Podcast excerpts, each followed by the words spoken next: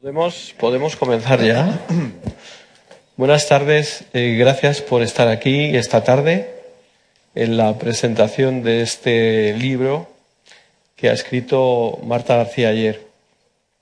Lo que distingue a los buenos periodistas de los que no lo son es su capacidad para ver más allá de la superficie, para dar un enfoque distinto de las cosas y para profundizar en ellas. Y Marta, que es eh, redactora de El Independiente y que colabora con Onda Cero, antes estuvo en El Mundo, en Actualidad Económica, en la agencia EFE, reúne todas esas características y por eso es una gran periodista. Lo ha demostrado no solo en sus reportajes, en sus artículos de opinión y de análisis, lo ha demostrado con este libro que yo le recomiendo y que se llama El fin del mundo tal y como lo conocemos. Marta nos cuenta en este libro, con un estilo ágil, limpio, un tanto adictivo, eh, cómo será el futuro viendo qué es lo que nos está pasando en el presente y qué es lo que nos ha pasado en el pasado más reciente. Dice Marta en la introducción de su libro, este libro busca entender lo que se avecina fijándonos en todo aquello que estamos a punto de dejar atrás, desde el petróleo a los taxistas, ¿hay algún taxista en la sala? Espero que no se ofendan, eh, o las cajas registradoras.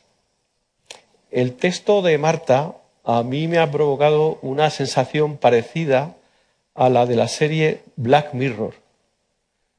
Eh, Marta eh, dice en una entrevista que acaba de publicar La Razón, entramos en un mundo en el que siempre seremos novatos, porque los cambios son tan rápidos que las reglas que sirven para hoy no servirán para mañana.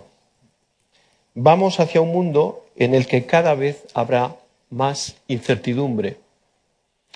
Es decir, hemos pasado del mundo de las certidumbres, en el que los que peinamos canas como yo vivíamos, en el que era posible tener un trabajo para toda la vida, en el que incluso los matrimonios podían durar toda la vida, a un mundo en el que lo único que perdura es la inseguridad.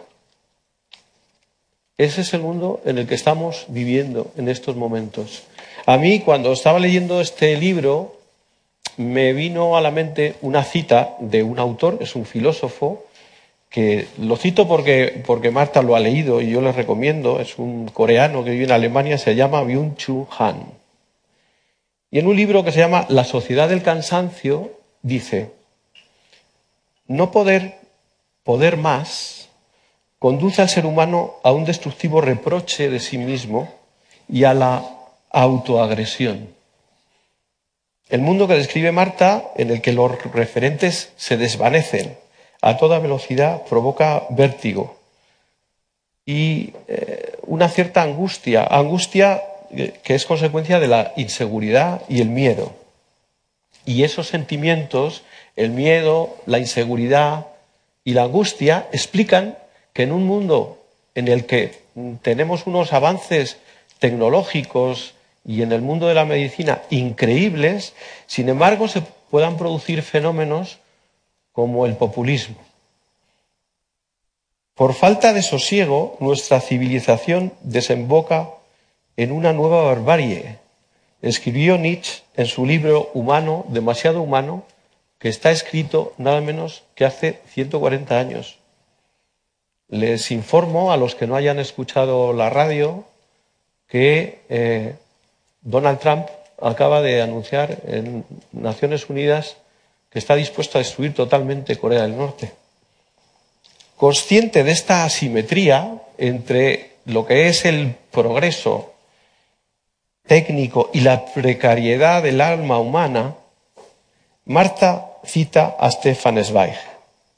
Dice, nunca un cerebro ha soportado el impacto de verse aplastado entre el pasado y el futuro por efecto de la aceleración de los cambios. Yo que como el abuelo de Marta empecé a trabajar con una máquina de escribir, una Olivetti, y que he pasado por todos los cambios eh, imaginables hasta desembocar en el periodismo digital, eh, reclamo un mundo menos obsesionado por el progreso, menos obsesionado por el éxito y un poco más cercano a nuestro lado humano.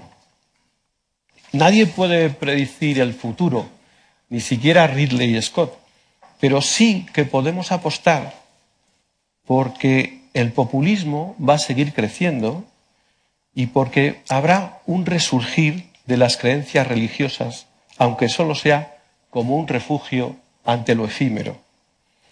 Desde mi posición como lector y como víctima de este mundo en el que todo se esfuma como el agua entre las manos, puedo recomendarles una terapia y es que sean lo más flexibles posible, que les sea posible y que vean los cambios como una oportunidad.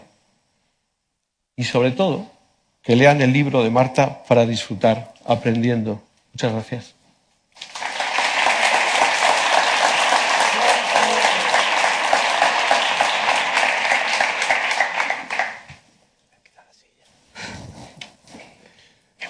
Eh, gracias, Casimiro.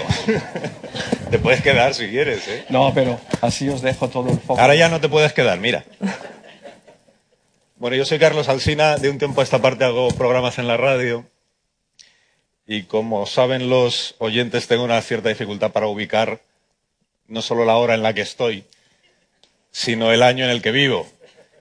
Y de hecho no sé en qué año estamos exactamente eh, hoy. Sí sé cómo he llegado hasta aquí.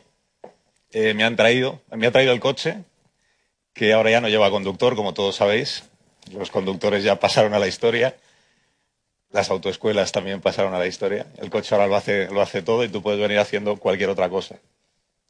Cuando el coche te deja tirado, pues haces lo que se hizo siempre, que es abrir el capó y mirar como si entendieras algo de lo que hay allí dentro, ¿no?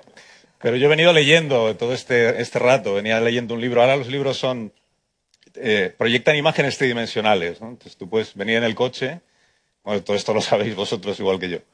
Entonces vas leyendo y vas viendo las, imágenes que, alguien ha escrito para ti. Vienes leyendo imágenes, que es un poco lo que la lectura ha sido siempre, ¿no? Y esto también se puede hacer en casa.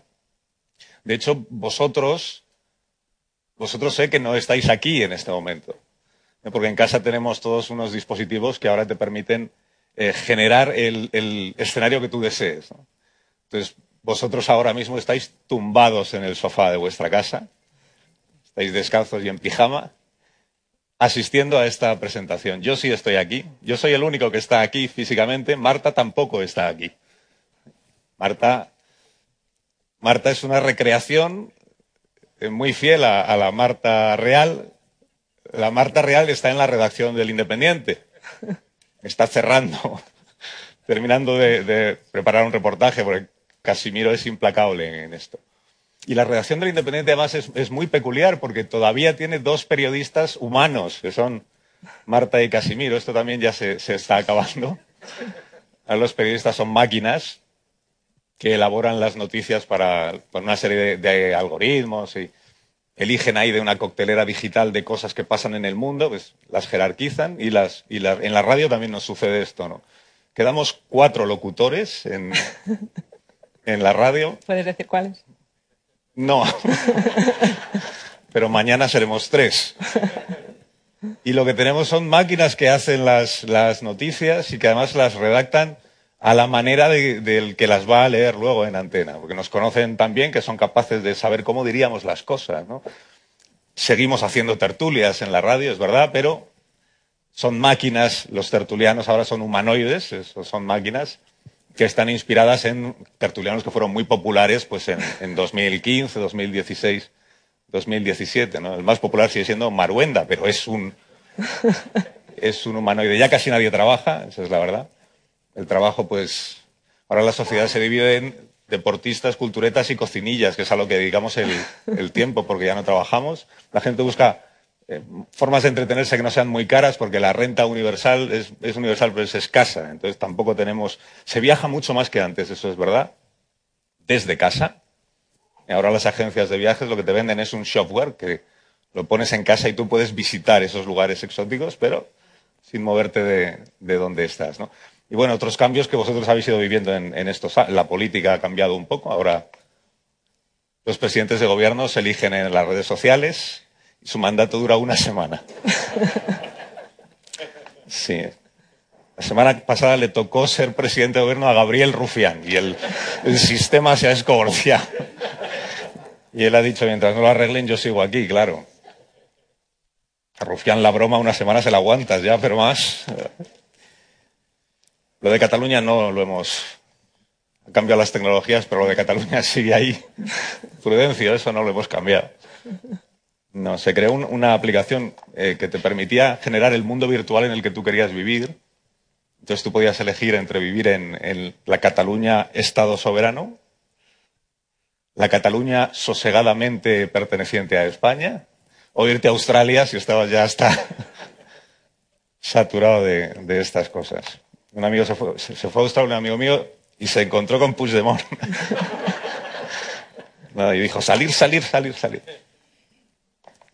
Y le dije, ¿cómo le has reconocido si ahora se ha rapado la cabeza? Puigdemont. Y me dijo, con el reconocimiento facial. Sabéis que ahora los dispositivos te permiten, se lo pones así delante de la persona que tienes y reconoce su cara y te informa de quién, quién es, qué edad tiene, cuál es su estado civil, eh, a qué se dedica, qué hace en su tiempo, qué va a hacer en las próximas horas. Cuando llegué aquí yo vi a un señor calvo que me sonaba le apliqué el reconocimiento facial y me dijo Carlos Rodríguez Brown, a pesar del gobierno. Me informó de todos los datos del, del, profesor. Sé, por ejemplo, que nos va a abandonar dentro de 20 minutos, porque tiene cita con su grupo de teatro. Están preparando un musical. que Dios nos pille confesados. Bueno, yo con Marta quedé en 2017, cuando publicó su libro El fin del mundo, que tuvo un enorme éxito, acuérdate yo quedé en 2017 en que muchos años después nos volveríamos a encontrar para ver qué había sido de nosotros ¿no? Y si el libro pues había cumplido con las expectativas. Claro, Marta lo escribió cuando era jovencísima. Tenéis que tener en cuenta que ahora vivimos 300 años de media. Pues claro, los, los 30 de antes, pues ahora son 12 años, adolescentes. Y Marta iba ya por su tercer libro en 2017, ¿no? Entonces dijimos, era una época en la que Todavía existía Toys R Us cuando, cuando escribiste el libro, acuérdate. Entonces dije, ¿por qué no nos encontramos dentro de muchos años y vemos a ver cómo han, ido las cosas? Y, y, a eso nos vamos a dedicar ahora. Si te parece a ti bien. Marta, igual de, de todo esto no te había informado antes, pero... Me parece una idea fantástica. Preferiría ser eh, yo la que estuviera aquí, mi holograma en la redacción. Ya, y bueno. me ha tocado quedarme trabajando, pero esto es lo mejor que hemos podido conseguir. Ya, pero tu holograma te conoce también a ti. O sea, tú que eres el holograma, conoce también a la Marta real, que eres capaz de dar las mismas respuestas que daría ella, ¿no? La conoces Hombre, incluso claro, mejor muy que ella misma. este software. Sí. Sí, sí, sí. ¿Tú crees que viviremos 300 años? Yo creo que es sería irresponsable decir que no, porque ahora mismo no hay nada, o al menos ningún científico de todos con los que he hablado para escribir el libro aquel de 2017, mm. eh, se atrevía a decir la palabra imposible a lo, la velocidad a la que está cambiando el mundo en tantas, en tantas áreas a la vez. La palabra imposible es, es una irresponsabilidad científicamente hablando. Hay muchas cosas que ahora mismo no son posibles que todo apunta a que lo llegarán a ser. Otra cosa es que para cuando lleguen nos interesen o las podamos pagar. Pero técnicamente posibles son muchas de las cosas que, que has dicho y ya lo eran en 2017. Ese reconocimiento facial ya existe, esos hologramas de hecho ya existen. Lo que pasa es que las gafas de realidad virtual que los provocan son tremendamente caras como para tenerlas cada uno en nuestra casa como tenemos un móvil o un ordenador y ahora mismo, por ejemplo, en Japón lo que uno puede hacer es ir a sentir que se tira por las cataratas del Niágara o que está encerrado en una casa del terror y le persiguen con un hacha para, para matarlo ferozmente y sentir todo eso. Qué gusto, ¿no? ¿Verdad? Pues gritaba, no te puedes ni imaginar cómo. No tienes, no lo tenemos en casa todavía pero esa tecnología ya existe y se irá afinando para parecer cada vez más real y para sentir todas esas cosas que decías de los viajes, de, los encuentros, que cada vez irán siendo más virtuales, más digitales, como, nuestra vida, como lo ha sido también eh, pues gran parte de toda esa migración de las cosas físicas a las cosas digitales que ya estamos acostumbrados y quedamos por hecho. Porque cuántos. Hasta el punto de que no salgamos de casa nunca porque todo lo podemos vivir sin movernos del, salón. Me puedo tirar por las cataratas del Niágara, o puedo estar encerrado en una casa sufriendo muchísimo, o puedo hacer una excursión a Alcalá de Henares.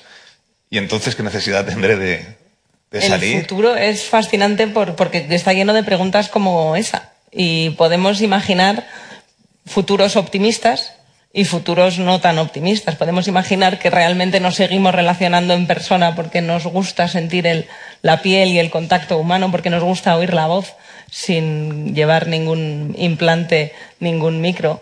Podemos imaginar un futuro en el que somos igual o mejores que ahora, o podemos imaginar un mundo en el que la tecnología la hemos utilizado para deshumanizarnos y tenemos a los robots trabajando mientras estamos en casa en pijama y aburridos, comiendo mal porque total no nos va a ver nadie, ¿qué más da? Oye, eh, aquí hemos venido a confesarnos.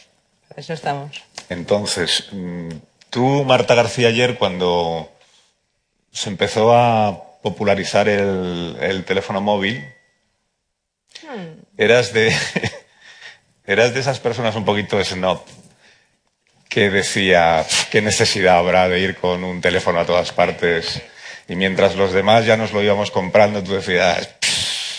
Si el público tiene alguna duda de quién es mi familia, son los que están haciendo así con la, cabeza y que se están riendo, porque yo jamás tendría un teléfono ah. móvil. A mí me gustaba, cuando estaba con una persona, pues mirarle a los ojos y si decía que llegaba a una hora a un sitio, pues que no pudieras cambiar de opinión porque la palabra dada tenía un valor que con ese nuevo aparato que la gente empezaba a llevar en el bolsillo y que te podía interrumpir, qué cosa tan molesta interrumpir una conversación, pues me parecía que no, que, no, que no tenía ningún futuro eso de los teléfonos móviles. Has cambiado tus principios entonces, ¿no? Ha cambiado el mundo. ha cambiado el mundo, pero gran parte de aquellas predicciones con las que eh, no escribí pocos ensayos para la universidad, ya por el 2000 o el 2002 le saqué partido a la teoría, que luego tiré a la basura, pero eran ciertas. Ahora las he revisitado para escribir El fin del mundo y me doy cuenta que gran parte de aquellas reflexiones acerca de cómo nos iba a robar la, presencia, pero la presencia real, 100%. No vale mirar de reojo a ver las alertas del móvil o si tengo algún WhatsApp. cuando estás en un sitio, estar en cuerpo y alma, eso un poquito sí nos lo ha robado el móvil, que nos acerca a los que están lejos y eso está muy bien, pero también nos aleja a los que están cerca. Verás que lo tengo aquí pegando y lo consulto de media como la mayor parte de la gente más de 80 veces al día. Eso son muchas veces. Más de 80 veces al día. Más de 80 veces al día, cada 12 minutos de los que estamos despiertos, dicen las estadísticas. Pues ya te toca consultarlo dos veces.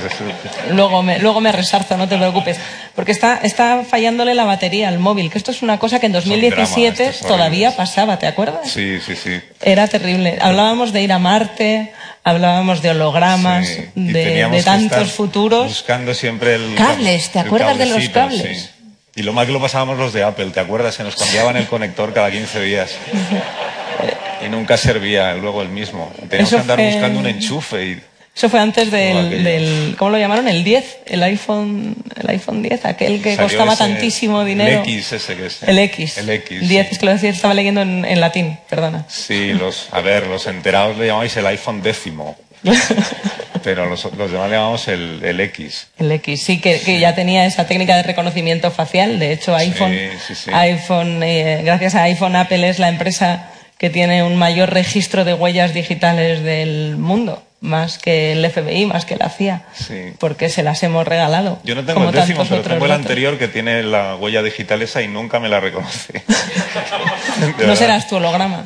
pues no lo sé pero debo tener una huella dactilar mutante o algo.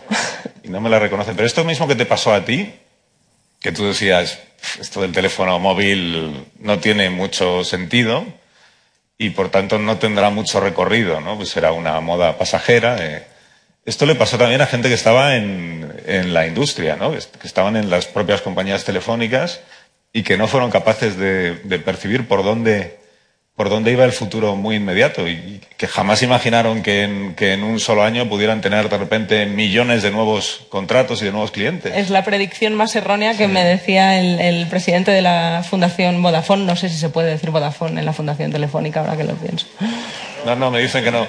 Que no Vaya. se puede, no se un, puede. Un, un, gran directivo, un importante directivo del mundo de las telecomunicaciones. Ajá que estaba ya por los 90 viviendo esa privatización de, de, los teléfonos, ese momento en el que querían que todos tuviéramos uno y, y, lo veíamos snob, eso de para qué voy a ir al supermercado con un teléfono a preguntar si la quiero desnatada la leche o la quiero entera, pues ya me lo llevo apuntado en un papel. ¿Os acordáis que todavía en el siglo XX se usaban las listas de la compra? Y, la gente que hablaba por el móvil tenía ese punto de querer aparentar que tenía dinero. Pues en aquel momento, cuando nos querían vender desesperadamente los teléfonos móviles, y yo negaba que jamás fuera a tener uno, eh, este señor que se dedicaba a, intentar venderlos hizo una predicción que dice que es la predicción más errónea que ha hecho jamás en su historia de, de directivo, pensando que a lo mejor se vendía un millón y, y eso en 10 años y en unos pocos meses se había cubierto la expectativa, pero pasó 50 años antes con los ordenadores, cuando en la industria, cuando, cuando en, IBM pensaba el, el, señor Watson que no que los ordenadores iban a ser una cosa industrial, que tendrían las empresas, aquellos que ocupaban habitaciones enteras, y que para qué íbamos a querer, a querer tener un ordenador en casa, qué cosa más incómoda. Y lo mismo ha ido pasando una y otra vez con todos aquellos que han hecho predicciones y se han equivocado de manera garrafal. Así que he dicho, pues vamos a, vamos a equivocarnos y a tirarnos a la piscina con un libro sobre el futuro. Tú sabes que cuando, se, cuando Steve Jobs presentó el primer iPad, eh, en la brújula, la brújula en aquel, en aquel momento teníamos un, la brújula es un programa que hace David del Cura y que es eh, estupendo y que durante una temporadita me tocó hacer a mí y en esa época teníamos una un debate recurrente que era cuando, siempre estamos con si los periodistas eh, acertamos al elegir bien las noticias de las que hablamos cada día, ¿no? Entonces decíamos, a lo largo de la historia, seguro que el día que se ha anunciado un avance tecnológico, científico o una novedad que luego ha cambiado nuestra vida cotidiana, seguro que ese día los periódicos eh, dedicaron sus páginas a cualquier otra cosa que no tuvo mayor relevancia, ¿no? Y, y, entonces ese día nos preguntábamos, se ha presentado esto que es una cosa que se llama iPad, que ha presentado Steve Jobs. No, no sabemos si esto acabará siendo un bluff eh, no o acabará siendo parte de nuestra vida cotidiana, pero vamos a arriesgar, hicimos una apuesta arriesgada ese día y abrimos el programa con la presentación del, del iPad. Apple me lo agradeció. Me lo agradeció. Los tertulianos seguro que no. Y entonces a, a los eh, tertulianos, que tú sabes que a mí me gusta ponerles en apuros, les pedí opinión sobre este, este, cacharro que ha presentado el señor Jobs y que es así de este tamaño y haces así y tocas y no sé qué. Y entonces ellos eh, solo hicieron una pregunta. Dijeron, ¿sirve para llamar? Y yo dije, pues que, creo que no. Y me dijeron, pues entonces... Va a ser un fracaso. ¿Para qué sirve eso? Habíamos pasado de esta etapa que tú comentas, de qué necesidad tendremos de llevar un teléfono encima, a esto nuevo, si no sirve para llamar, ¿para qué diablos sirve? En 2010 todavía los teléfonos se usaban para llamar. Claro. Y ahora, sin embargo, el teléfono pues es lo más parecido a un iPad de entonces o a un ordenador pequeñito que llevamos encima y lo que menos hacemos con el teléfono es llamar, ¿no? Lo que menos se hace con el teléfono es, es llamar porque ahora hasta parece de mala educación llamar por teléfono pudiendo mandar un mensaje escrito. Los más los profetas más exagerados creen que con esto va a acabar la conversación. Sí. Es el fin de la conversación también porque a medida que vamos manteniendo diálogos en diferido, que eso es lo que es en realidad mandar un mensaje, también ahora eh, se manda mucha nota de voz, sobre todo los millennials, aunque alguno de vosotros también lo intentáis porque habéis visto que esto se lleva cuando paseáis por la calle. Y, y, da igual, eso no es una conversación, aunque sea un audio, porque no es en directo. Es, te da tiempo a pensar la respuesta, que es una cosa que en las empresas ahora hasta empieza a preocupar. Que la gente más joven, cuando en sus trabajos eh, involucra hablar con, con clientes, no están acostumbrados a tener conversaciones en tiempo real, porque sus comunicaciones, incluso con su familia y su gente más íntima, se ha producido en diferido. Y esto de tener que llamar a alguien por teléfono a venderle algo o a contarle algo, sin que te dé tiempo a pensar dos veces lo que tienes que decir, no, no se sienten en absoluto cómodos. Y ahora mismo, mucha de la gente que, que leerá el libro que no recuerda el mundo antes de Google, que se dice rápido, pero creo que habría que cambiar la referencia temporal a antes de Google y después de Google. Eso es lo que nos cambia la mentalidad realmente. La parte del libro que más les está interesando, por lo que me han podido comentar, es justamente la que habla de cuando éramos muy del siglo XX. Aunque fuera 2010, esa mentalidad de llamarnos por teléfono, de para qué va a servir una tablet, qué es eso de una tablet, si para leer ya tengo el periódico, mejor el papel, ¿dónde vas a parar? y para llamar tengo el teléfono, ¿para qué, ¿para qué quiero esto? Cuando lo presentó Steve Jobs en 2010 el iPad, su gran revolución era competir con, con las otras empresas que habían apostado por tener una especie de boli táctil que era con lo que se escribía. Y la teoría de Jobs, eh, como gran visionario que era, era que para qué queríamos un boli si llevábamos 10 en la mano que ya los teníamos, no hacía falta un aparato más, pero la tendencia con la tecnología, eso es muy bonito cuando vas comparando todos los inventos que nos cambiaron la vida pero que no supimos interpretar bien al principio, los que no nos cambiaron la vida son los que intentaban imitar a lo que ya existía en el pasado y lo querían mejorar, como esto, que quería ser un boli pero electrónico. La gente no quería un boli electrónico, tenía, los dedos de la mano. las tecnologías que nos cambian el mundo nos cambian también la manera de verlo y nos empeñamos en ponerle palabras viejas al, al futuro. Todavía el libro espero que os plantee muchas preguntas sobre todo lo que está cambiando, porque efectivamente dentro de 20 años, cuando lo leamos, pensaremos que, que no supimos ver todo lo que estaba cambiando realmente, pero sí refleja las dudas que tenemos hoy en día. El libro, al fin y al cabo, es una precuela de la visión que ha hecho ahora Alsina del futuro y, qué podemos tener del futuro más que dudas, muchas dudas de lo rápido que está cambiando, de lo rápido que está cambiando todo. ¿Lo he vendido bien? Sí, sí, no, es, es que es que es verdad, ¿no? Pues hace 15 años eh, era imposible prever que surgiera WhatsApp y sin embargo el WhatsApp, que es como lo decimos en Madrid, eh, con G, sí, con G, el WhatsApp realmente nos ha cambiado muchas de las costumbres que tenemos. Pero a, nadie hace 15 años, era imposible prever que eso surgiera. Pero una vez que surge, dispara las ventas de los smartphones. Cambia la manera de, relacionarlos grupalmente, porque lo, más divertido del WhatsApp y lo más eh, infernal de WhatsApp son los grupos de WhatsApp. Entonces, como tienes tu, tus relaciones eh, clasificadas por este es el grupo de la familia, este es el grupo ¿Y cuántas de cosas que no te interesan realmente terminas enterándote. Sí, Eso es una cosa maravillosa del WhatsApp. me lo vas a contar a mí. es el grupo del programa, el grupo de los tertulianos, el grupo, no sé. Y luego es muy bonito cuando alguien se equivoca de grupo. Claro, pero eso ha cambiado. O sea, de repente estamos clasificando nuestras, nuestras relaciones y tenemos micropúblicos, ¿no? A los que dirigimos determinadas.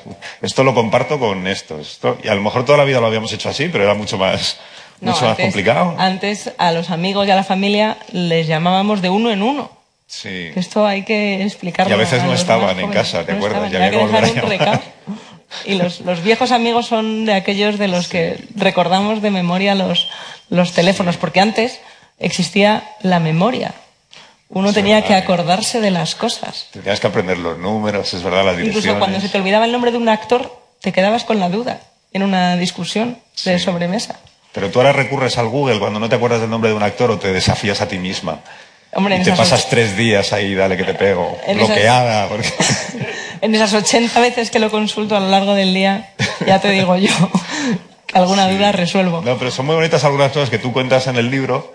Por ejemplo, que el teléfono fijo antes no tenía apellido. O sea, el teléfono no era fijo, era el teléfono. y de repente apareció el fijo para distinguirle el teléfono móvil, que tenía otro apellido, pero al final el apellido se ha comido al nombre y el móvil es el móvil, no es, no es el teléfono. Y el teléfono es, es, vamos, ni siquiera es para llamar.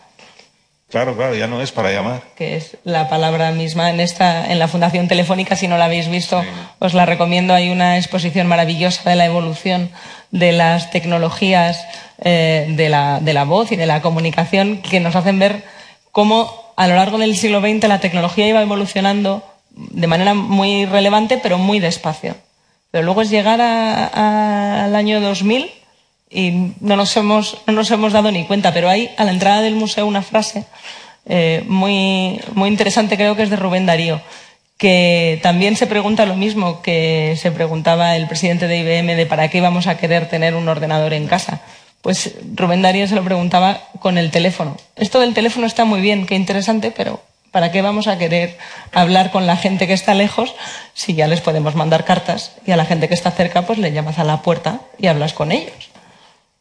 Es que en el pueblo era así. Claro. Los pequeños pueblos era así. Yo llegué a conocer en, un pueblo en el que nos, nos abandonaban mis padres durante tres meses en verano. Eso era muy del siglo XX también. Sí, sí. Ellos se iban a otros sitios, pero a nosotros nos dejaban allí con mi abuela. Entonces eh, era un pueblo de, Tarragona eh, que en realidad solo tenía una calle la habían torcido dos veces para que pareciera más pueblo. Entonces, la, o sea, entraba, carretera, entrabas, la calle y salías. Ese era el pueblo. Y había centralita. La centralita era una, un bajo de una casa donde estaba lo que es, lo que se ve en las películas, claro, porque ahora ya no se ve en el archivo, en el Museo de Telefónica seguro que sí, donde se ponía la, señora que se ocupaba de la centralita, que lo que hacía era cablear las conexiones.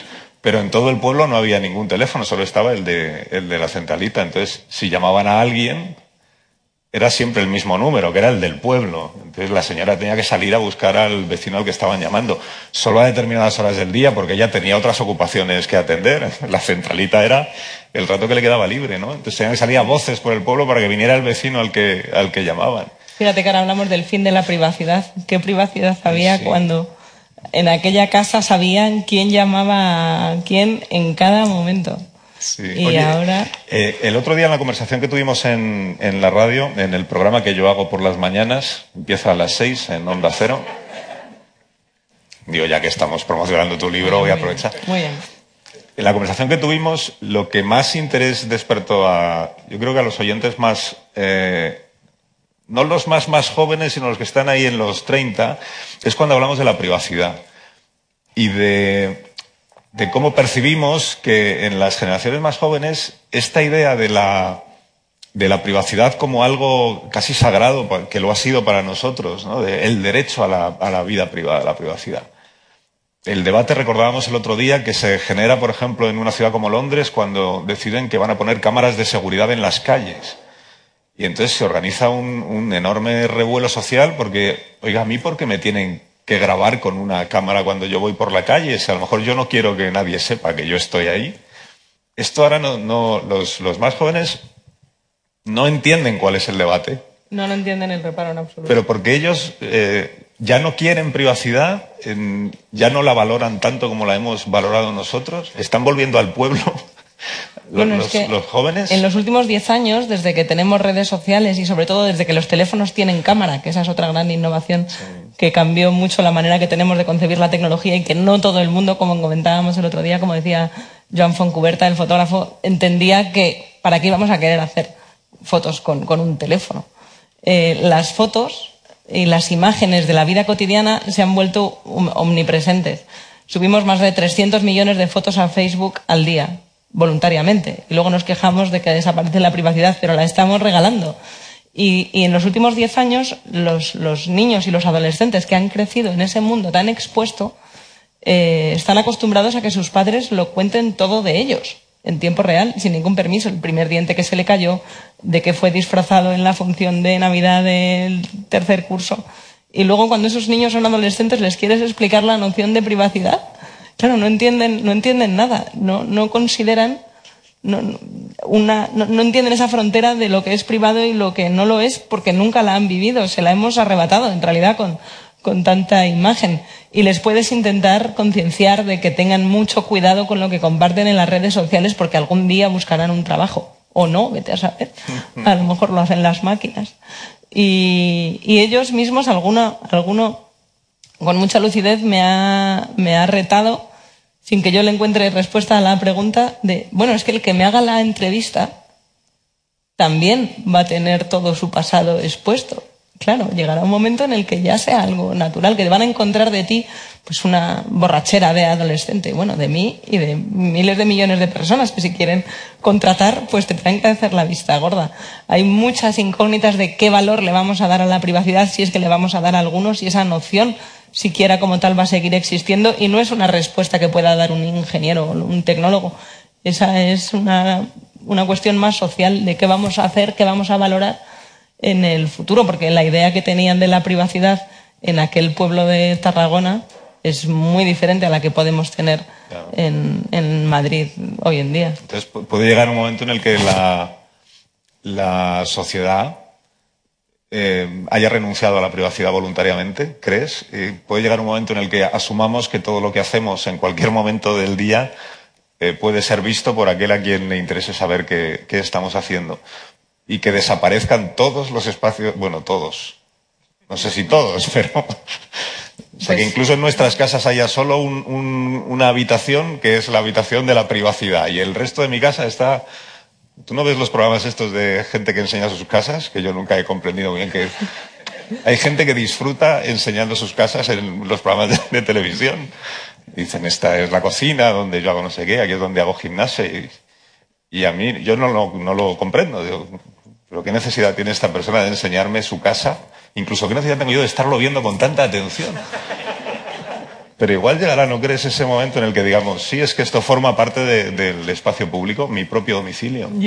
Creo que, sin duda, lo que podemos eh, estar casi convencidos de que podemos decir sin equivocarnos demasiado cuando dentro de 20 años repitamos esta conversación es que privacidad va a significar otra cosa. Igual que teléfono significaba otra cosa hace 20 años, totalmente diferente a lo que significa ahora. Era una cosa que estaba agarrada a una pared y ahora hace fotos y no se utiliza para llamar. Lo seguimos llamando teléfono, pero es otra cosa.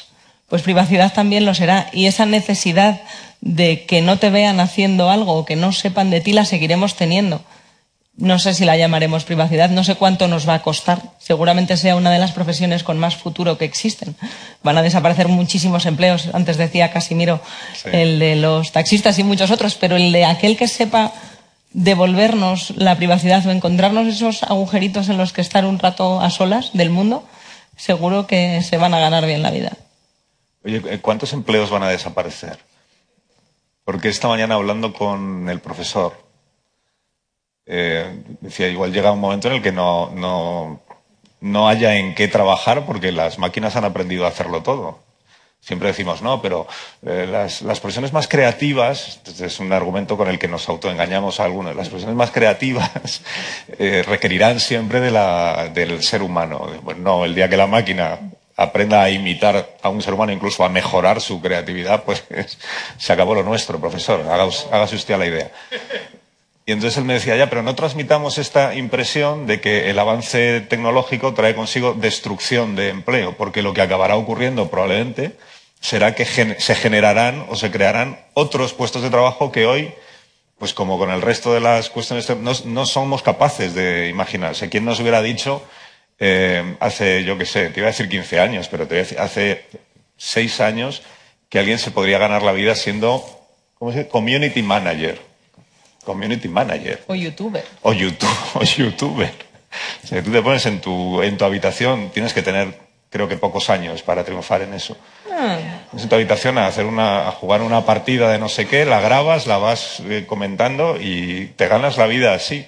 Entonces el profesor me decía esta mañana, probablemente lo que van a ir surgiendo, es verdad, desaparecerán los videoclubs, las autoescuelas y no sé cuántas cosas más pero surgirán otros empleos que ahora mismo somos incapaces de, imaginar. El profesor que ha leído y que, que ha enseñado Keynes sabe que, en 1930 ya escribía este economista tan socialdemócrata que, podía llegar el fin del empleo. Calculaba él que en 100 años, todavía no, no hemos llegado a 2030, eh, las personas tendríamos que trabajar incluso menos de 15 horas a la semana porque del resto se encargarían las máquinas y el gran reto sería qué hacer con nuestro tiempo libre, cómo desarrollar ese yo creativo y está por ver si esa renta universal que muchos defienden sale adelante y cómo se paga, si es con impuestos a los robots. He dicho impuestos. O, no, y sin duda, de esto ni los economistas ni los tecnólogos dudan, va a haber destrucción de millones de puestos de trabajo de sectores que se van a convertir que se van a automatizar, porque nuestra vida diaria está llena de rutinas y si hay algo en lo que son buenos los algoritmos es en las rutinas, porque ellos no fallan, no se olvidan, no están cansados. Pero claro, la cuestión está a qué velocidad se produce ese cambio. Cuando dejaron de errarse los caballos porque llegaron los coches, la buena gente que se dedicaba a errar caballos se dedicó a otra cosa. Pero es que este cambio, que a los economistas les gusta pensar, que traerá cosas buenas y malas, como todos los cambios anteriores, que se va a destruir empleo, pero obviamente van a surgir profesiones nuevas, es que este cambio está siendo más vertiginoso que nunca y en todos los sectores a la vez. Entonces, ¿dónde se van a reconvertir las personas que pierden su empleo si a los, de, los demás empleos está pasando también? Es algo muy inquietante que obviamente tiene solución, y igual que muchos de los problemas que creamos los humanos nosotros solos también los podemos resolver si nos organizamos a tiempo para ello. Y para este, para este gran reto, la formación continua es, es la única solución. El asimilar que a lo que sea que nos dedicamos en 2017 no va a tener nada que ver en 2050. Lo llamemos como lo llamemos. A lo mejor en 2050 sigue habiendo locutores, sigue habiendo periodistas y sigue habiendo el independiente. Pero, pero las necesidades de lo que vamos a hacer, las tareas que nos ocupen, van a ser radicalmente diferentes. Tenemos que reciclarnos todo el rato. Aquellos que están estudiando ahora en la universidad lo tienen más claro de lo que lo teníamos nosotros hace 20 años eh, o, o alguno más. Sigue con la frase, por favor. Cuando estudiábamos en la universidad, que es que lo que están aprendiendo ahora va a dejar de ser útil dentro de 10 años en su profesión, seguro estén aprendiendo lo que estén aprendiendo. Por eso no hay que desanimarse, sino al revés, estudiar mucho más.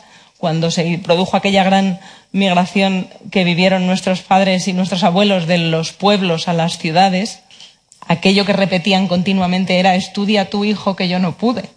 Aprende a leer, porque en las ciudades hacía falta leer, pero claro, en los pueblos no, hacía falta tener otras habilidades, otra empatía, otra capacidad de cultivar la tierra que en las ciudades no eran, no eran tan valoradas, pero sí hacía falta leer, en las fábricas era necesario, en las oficinas era necesario y había que formarse para la gran ciudad.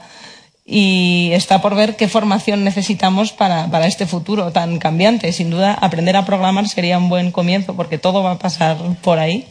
Pero está claro que lo que estén estudiando ahora los que están en la universidad no va a tener nada que ver con lo que su profesión, si es que todavía existe, requiere en 2050. Estoy un poco dolido con el comentario que has hecho. Sabes que en Antena 3 han hecho un programa que se llama eh, Me cambio de década y lo están complementando los lunes por la noche en Antena 3. Lo están complementando con un, un programa documental con, que, que se llama, eh, el, la primera entrega la semana pasada se llamaba Yo viví los 60. Y, no? y nos graban a, lo, a mí me, querían grabar para el programa. Sale Wyoming, sale Gloria Serra, sale Juan Ramón Lucas, claro. Me dijeron, tú también deberías salir. Yo no viví los 60. y entonces han dicho, pues al de los 70 podría. es un programa bien interesante porque estas cosas que estábamos comentando ahora, de, de cómo los, los, chavales más jóvenes realmente saben muy poco de, de lo que para nosotros es nuestro, nuestro pasado vital. Eh, ayer, por ejemplo, sacaban una imagen que era eh, cuando Arias Navarro anuncia la muerte de Franco. que diríamos, es, es un vídeo que hemos visto todos mil veces, ¿no? Arias Navarro diciendo, españoles, Franco ha muerto. Y entonces eh, los adolescentes de la familia ven aquellas imágenes y, y una, la chiquita dice, ¿y, el, ¿y ese que daba la noticia quién era? Y le dice el chaval, pues, pues sería el presentador de televisión, era Arias Navarro. Y el padre, que ya tiene una edad, dice, pues sería el portavoz del gobierno de entonces. Oiga, era el presidente del gobierno. Arias Navarro, carnicerito Arias Navarro. Para que veas cómo han cambiado las cosas. Oye, eh, ¿tú qué piensas de, de las redes sociales? ¿Tú dices las redes sociales o redes sociales como los... Cuando queremos decir Twitter, ¿no? Que decimos redes Cuando queremos sociales. decir, decir Twitter, sí. Tú eres muy de Twitter, o sea, tú estás en Twitter, pero eres muy... eh, Publicas mucho en Twitter, te interesa cada vez más, te interesa cada vez menos, participas de estos fenómenos que ha generado Twitter del tipo de a quién linchamos hoy, ¿eh? La pidemos a, alguien que ha dicho no sé qué, opinemos eh, sin tener gran conocimiento sobre cualquier cosa. Me alegra que me hagas esa pregunta. La esperaba, Carlos, sí, esta la esperaba. La esperaba para recordarles a todos que pueden tuitear sobre este evento con el hashtag El fin del mundo tal y como lo conocemos, si es el- que sois de Twitter. estaba en el guion, ¿eh? Míralo. ¿Qué No esperaba menos de vosotros. Marta dice, podéis tuitear. Y Euprepio dice, es trending topic. Pues con las redes sociales, como casi con todo, entiendo que vamos a rachas. Yo ahora mismo estoy en una fase un poco más descreída. ¿De qué necesidad tengo yo de decirle al mundo lo que Ah. pienso? ¿No? Pues ya lo pienso yo, lo escribiré en mis artículos o lo contaré en la radio, pero eh, hay un voyerismo. Con esa actitud no vas a seguir mucho como con tertulia. de- Oye, que me lo estoy guardando en ¿Qué vez de necesidad hacer. tendré yo de decirle al mundo lo que pienso? Lo que- Pues, por Twitter, por Twitter, que de me lo guardo para. algunos. Me lo guardo para la brújula, para sorprender a David el cura, que él es muy de estar pendiente de lo que uno Sí. tuitea. Digo, pues así me lo cuento, luego ya no le sorprendo. Entonces, eh, entiendo que a los periodistas nos pasa con, con las reflexiones o con la información o con los chascarrillos que nos inspira Rufián antes de haberse convertido en el presidente del gobierno extraño del futuro. Sí. Pero a la, a la gente le pasa continuamente con, con lo que cena, con lo que hace, con las vacaciones que ha tenido. Antes no veíamos las fotos de las vacaciones de nuestros amigos a no ser que nos sometieran a, a ello, o de las bodas. O, era como, ¿qué necesidad? Había álbumes. ¿te Había acuerdas? álbumes puestos en Grandes. una, junto al lado, junto, junto a la Larus, normalmente. Estaban los álbumes de fotos. Y ahora mismo las estamos mostrando todo el rato, no a la persona a la que nos encontramos, que, que es alguien cercano y la sacamos de la, de la cartera, cuando se llevan las fotos en la cartera para enseñarlas, están todo el rato en, el, en, en nuestras redes sociales, que tampoco ningún experto supo prever. A mí me parecen que son una herramienta poderosísima y que han llegado y vamos a tener que seguir conviviendo con ellas de la mejor manera posible, pero siguen sucediendo eh, cosas que nos hacen plantearnos si entendemos bien el poder que tienen las redes sociales. Pasó con Inés Arrimadas el otro día con ese salvajísimo insulto de una ciudadana que perdió su empleo por, por escribir burradas en Facebook. Hubo un debate si era o no razonable que alguien perdiera su empleo por escribir algo en su red privada. No es una red privada, es Facebook. Es un registro público y digital de todo lo que dices y haces. Y si no comprendemos que en ningún momento eso es privado, tampoco lo es, sería un WhatsApp que mandas al grupo de padres y madres del colegio pensando que no va a pasar nada si insultas salvajemente a un profesor o un alumno. Eso no se puede hacer porque no es una conversación privada y aún no entendemos bien ese superpoder Esta que señora tienen las redes. trabajaba en un departamento de atención al público, ¿no? De una, de una empresa de, de una una, empresa de atención tasadora. al público. Imagínate que llega arrimadas de público.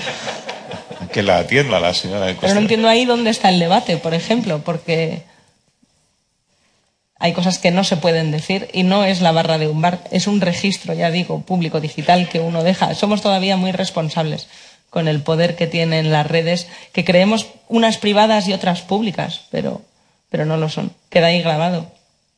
Y los medios le damos demasiada relevancia a lo que, a lo que sucede en las, en las redes. Una, vez preguntamos cuántos españoles estaban en Twitter, me parece. Y no, no recuerdo, no recuerdo cuál era el dato. ¿Alguien lo sabe? No. Pues- pero era una, era una minoría. Una minoría urbana, que eso es un, un rasgo ya que sesga el perfil de las personas, eh, y también de una edad muy determinada, normalmente entre 20 y 45 años. Y cuando los medios decimos arde, arde Twitter. O Twitter censura lo que dijo, no sé qué, no, no estamos eh, dándole una condición que en realidad no tiene la, red, la red social Twitter. O sea, estamos considerando a un grupo muy reducido y de ese grupo que participa en Twitter a los que están publicando en determinada línea, le estamos dando la condición de casi casi de, reflejo de reflejo social. ¿no? Se lo damos y los que más se extrañan de ello son precisamente los más jóvenes, los adolescentes, ah. que no entienden qué tenemos los mayores con Twitter que a ellos no les interesa en absoluto. En absoluto. Pues son como pilas desnudas.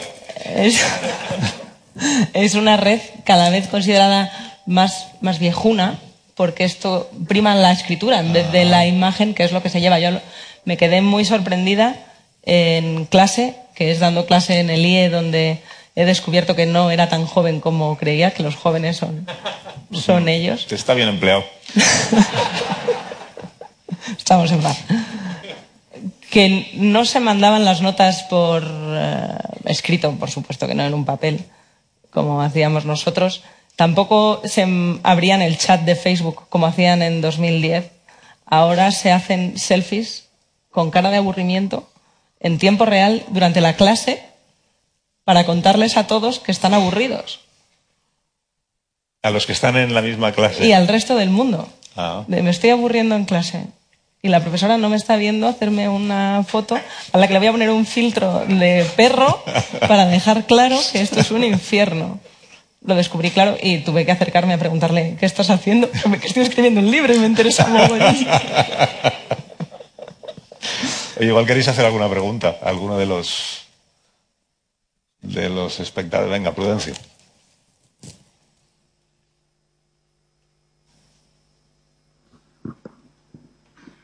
Buenas noches.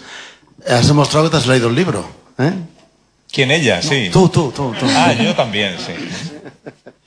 Eh, te haría muchas preguntas, porque tengo muchas anotaciones hechas, después de haberme dejado ya muerto porque yo uso dinero en efectivo y porque tengo un despacho de asesoramiento fiscal y también me voy a ir a la ruina, suerte que me va a pillar ya casi jubilado. Yo eh, me ha destacado especialmente esta nota. Dice, pero la dureza de la crisis económica de la última década ha hecho tambalearse a los principales principios básicos de la democracia liberales y alimentando el resurgir de los populismos. Hemos entrado en lo que el politólogo Larry Diamond llama una recesión democrática. Y en la página siguiente dices, el nuevo orden mundial es más bien un circo de tres pistas, más difícil todavía. ¿Tú crees que esto puede afectar a la democracia a las futuras crisis? Pues mira, tuve el inmenso honor de escuchar aquí mismo la semana pasada a Mary Bird, esta gran historiadora, hablar precisamente del reto que era para, la democracia eh, lo que estaban planteando las redes sociales, esa inmediatez, esa capacidad también de manipulación para quien la sabe usar pero creo que para entender bien al, reto que nos enfrentamos, eh, tenemos que dejar de pensar que porque sea Internet es global y porque sea Internet no tiene fronteras. Porque nuestros muros de Facebook están llenos de muros. Se llama muro, de hecho.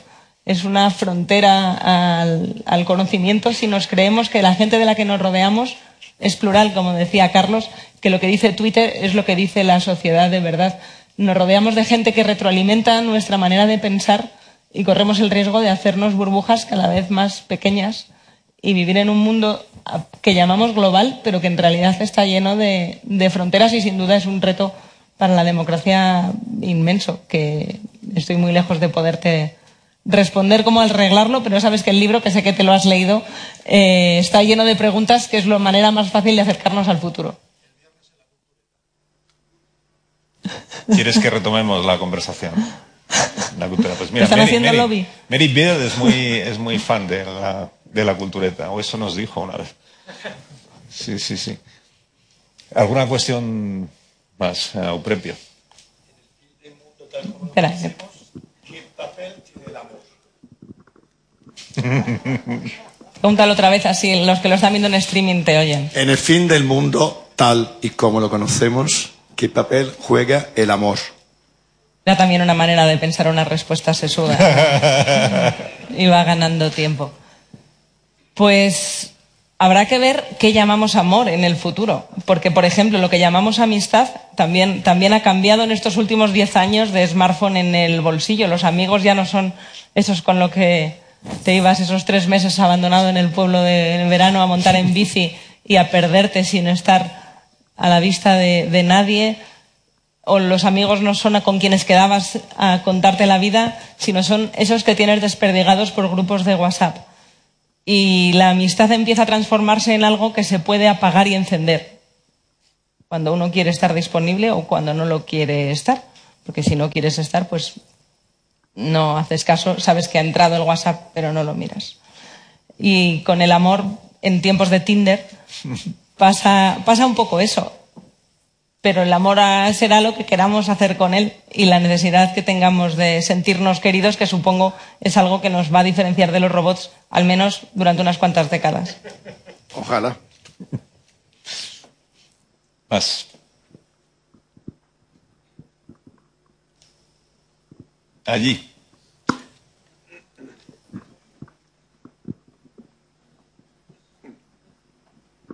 Hola, bueno, en primer lugar quería felicitarte por, por el libro. Eh, quería eh, primero apuntar que me recuerda un poco al, libro que publicó Asimov de las 71 visiones para el futuro cambio, no sé si te suena, eh, que eran como artículos que fue escribiendo sobre cómo creía él que iba a ser el, el futuro y me ha recordado un poco a tu libro. Y la cuestión es la siguiente. Mencionabas antes que hay avances que no podemos decir que sean imposibles porque sería irresponsable desde el punto de vista científico, pero otra cosa es que podamos, eh, que nos interesen o que podamos pagarlos. Eh, me interesa el tema de, esta distancia a la hora de alcanzar ese futuro, ¿no? Esas distintas velocidades a la que distintos estados o distintos sectores o distintos grupos poblacionales eh, llegan o no llegan la, a las brechas que se, que se van abriendo, ¿no? Y que Belén Barreiro, en, su último libro, que creo que también es de Planeta, eh, habla de los acomodados o empobrecidos digitales y analógicos, ¿no? Y quería un poco que, que mencionases qué, ves respecto a, las desigualdades o a las distintas velocidades en, alcanzar ese futuro eh, que has visto mientras hacías el, el, libro. Bueno, muchísimas gracias. Lo primero por la, por la semejanza con, con, Asimov, si es que la hay. Es que he sido su lectora, entonces entiendo que algo, algo se filtra, que somos muy permeables a las cosas que leemos y nos, y nos impactan. Pero mm, respecto a la desigualdad, entiendo que es uno de esos grandes retos que sobre todo mmm, influye en el futuro del empleo, que más recursos deberían llevarnos y que menos atención le estamos prestando. Cuando se oye el discurso de los políticos y se salen las cifras de, del paro, eh, falta a lo mejor esa reflexión más estructural que ya hay países que la están teniendo y ya tienen eh, ministros del futuro, así los llaman, y están pensando en cómo hacer esa transición a lo digital para evitar que haya ese empobrecimiento eh, brutal de aquellos que se conviertan en los proletarios analógicos, si quieres, que no han tenido esa lujo de poder formarse en esas profesiones creativas o empáticas del futuro, sino que tenían trabajos rutinarios que no se pudieron reconvertir y con suerte si se desarrolla ese salario universal pues podrán, podrán subsistir y poco más. Eso es lo que hay que evitar que pase, pero claro, el futuro no existe, lo estamos haciendo entre todos y si nos tomamos en serio ese reto seguro que, que nos va mejor porque es un riesgo y cuanto más eh, increíble es esa tecnología, lo estamos viendo ahora con, con terapias que desarrollan las farmacéuticas que cuestan más de lo que, de lo que la mayor parte de la gente puede pagar. La tecnología está ahí. Hay que conseguir que sea accesible para facilitarnos la vida a todos, pero eso no es culpa de la tecnología, sino del uso que hagamos de ella. ¿Alguna pregunta más? Aquí.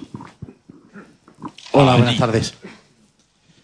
Eh, yo tenía una duda. Eh, a ver, en mi entorno cercano cada vez la gente se va retirando más de las redes sociales, sobre todo gente de 30 hacia arriba. O sea, es gente que las hemos cogido con mucha fuerza y que nos hemos cansado. ¿Qué pasaría con esta gente en un futuro? ¿Hasta que nos barran los jóvenes? ¿Vamos a querer vivir en una burbuja sin redes? ¿O cómo, cómo sería esto? Pues, pues la verdad, sí que tiene bastante pinta de que vaya a ser algo así, que seremos aquellos que contemos batallitas del abuelo de yo tenía redes sociales cuando era joven y es, es muy peligroso ir tuiteando fotos de aguacate todo el rato. Y tiene pinta que como hicimos nosotros con, con los que nos avisaron de los errores que estábamos cometiendo, que tampoco nos van a hacer caso.